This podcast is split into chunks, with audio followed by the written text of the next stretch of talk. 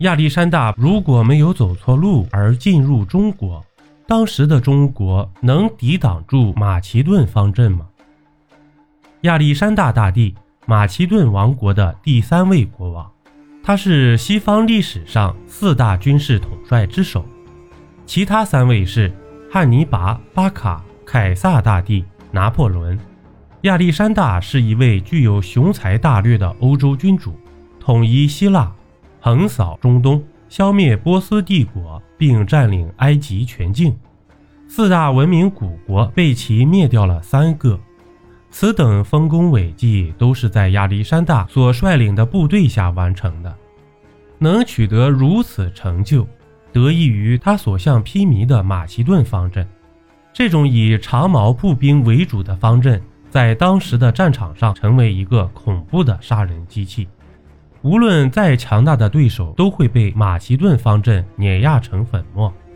亚历山大的征战足迹最远处达到了印度河流域，这里距离古老的中国仅仅隔着一个帕米尔高原。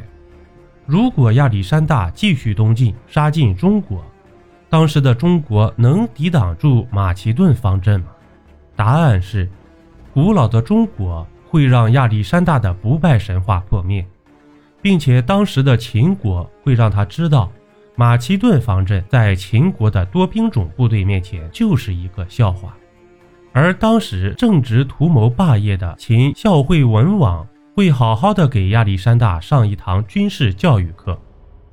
按照亚历山大在印度河击败印度国王波拉斯的时间推算，如果他一切顺利，就会在大约公元前三二五年前后。进入秦国的西部边境，遇到正在猛锤魏国的秦惠文王嬴驷。嬴驷是秦孝公之子，此时的嬴驷刚刚车裂了商鞅不久，之后为继承秦孝公遗志，嬴驷发兵攻打魏国，在秦国的猛烈攻势下，魏国节节败退，被迫割让黄河以西的地盘。亚历山大面对的就是这样的秦国。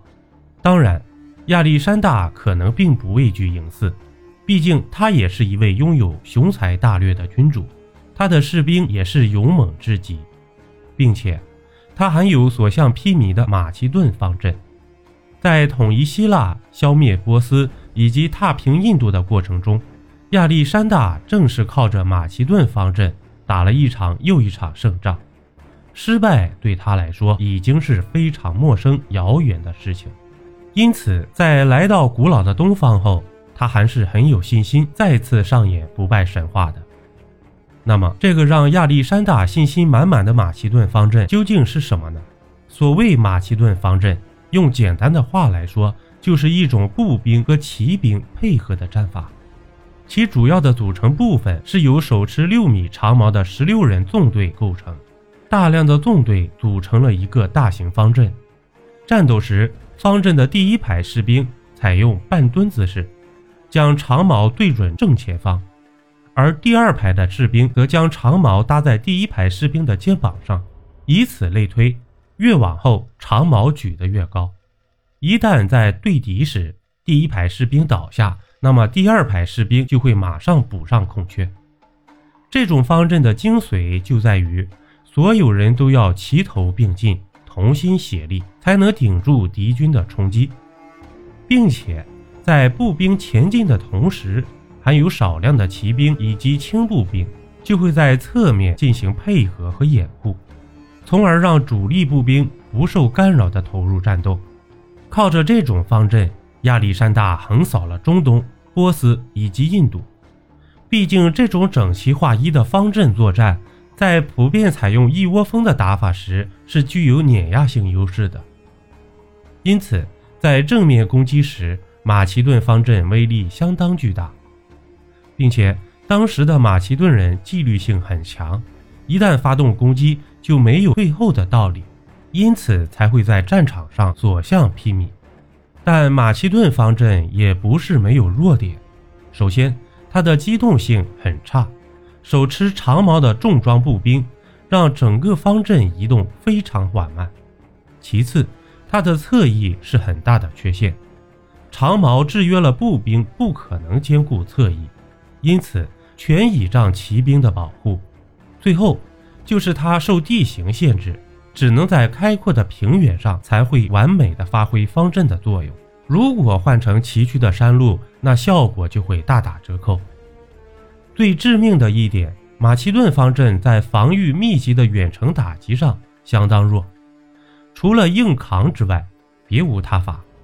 不过这些在亚历山大看来，应该都不成问题。毕竟打了这么多年了，还没碰到过能扛得住马其顿方阵的部队。任你再勇猛，还是会被碾成灰。而当时的秦国在面对马其顿方阵时，会用什么兵种来应对呢？第一个大杀器就是战车兵，这是一种采用一乘战车和附属的士兵来作为一个基本作战单位的作战方式。战车的历史十分悠久，据相关史料记载，最早在夏朝就有小型的战车对战的出现。而到了春秋战国时期，战车已经成为一种十分成熟的作战方式，并且随着生产能力的不断提高，战车的数量也逐渐增加。邀您继续收听下集。